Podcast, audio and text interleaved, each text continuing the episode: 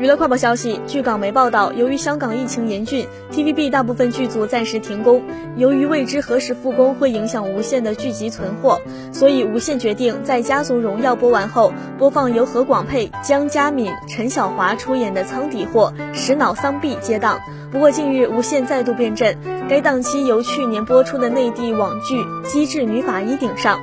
据悉，内地古装探案剧《御赐小仵作》是小成本制作，改编自同名小说，由苏晓彤、王子奇等主演，讲述了来自仵作世家的楚楚为实现仵作梦想，只身到长安城参与仵作考试，凭借自身卓越的学识和能力，受到安郡王萧景瑜赏识，联手破案的故事。